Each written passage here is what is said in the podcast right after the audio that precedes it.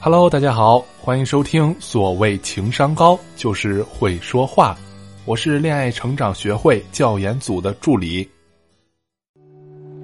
我们常说呀，所谓情商高，就是会说话。而这个会说话里很重要的一点呢，就是要会提问。其实仔细想想，就会发现，没有提问的对话非常少。在微博上，有的人向大 V 提问。对方就能回答，并且啊能得到高赞和围观，一举两得，大家双赢。而有的人提问，人家连点开都不会点。知乎上也同样如此，有的问题看起来啊特别低能，而有的问题不用看答案，光是问题本身就非常精彩，很有价值。比如我在知乎上看到过的一个问题，他说：“给你十亿美元，但是呀。”有一只蜗牛会永远的追杀你，你会不会接受？那应该如何避免死亡？这个问题本身就是一个思想实验，关注的人有二十多万，回答的呢也有六千多人，可见这个问题啊，让人回答的欲望有多高。而且每个回答的背后折射出不同的人格，其中有很多非常漂亮的回答，而且。越是漂亮的回答，就越能体现一个人的价值。面对不熟悉的人呢，想要让对方打开心扉，并且营造出愉悦的谈话气氛，重点就在于能够提出一个精彩的问题。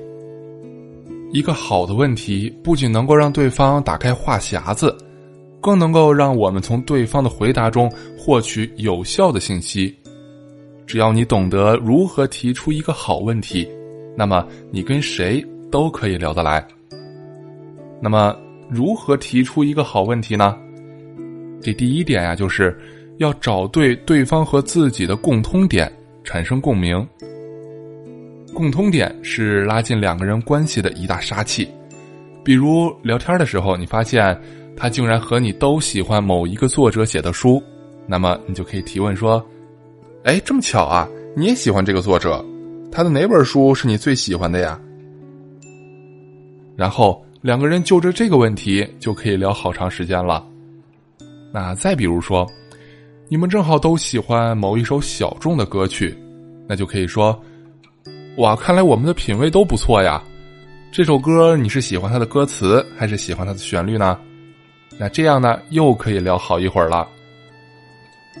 就像我们刚开始提到的那个思想实验的问题。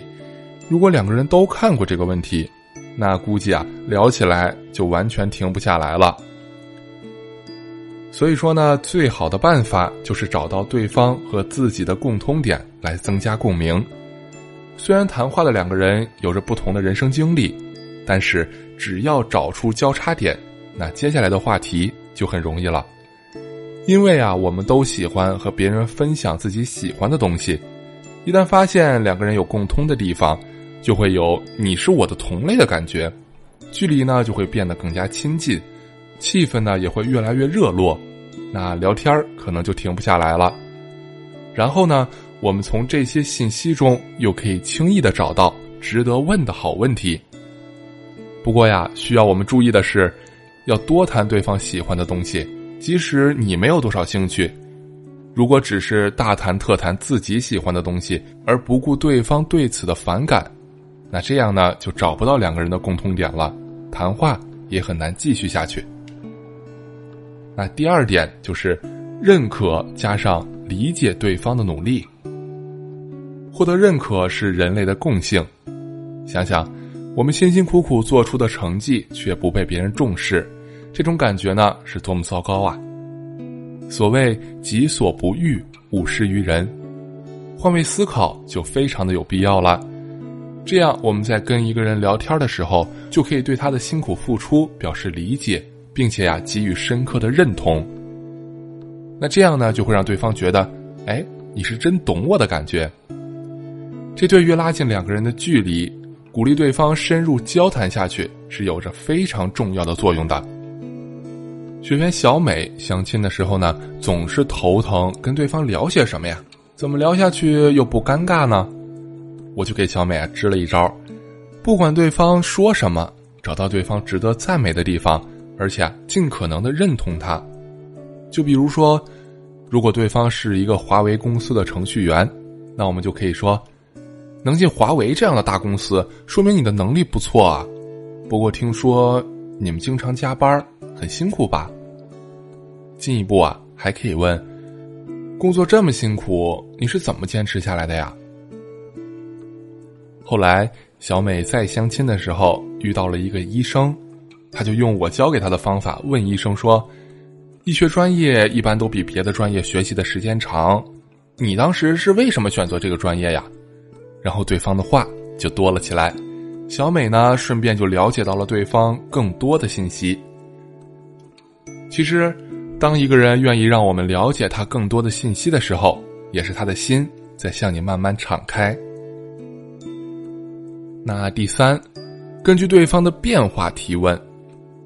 我们这一生中啊，想必会有很多特别的时刻，你做出了某种选择，那从此以后，你的人生的道路就走向了另一个岔路口，见识到了不一样的风景。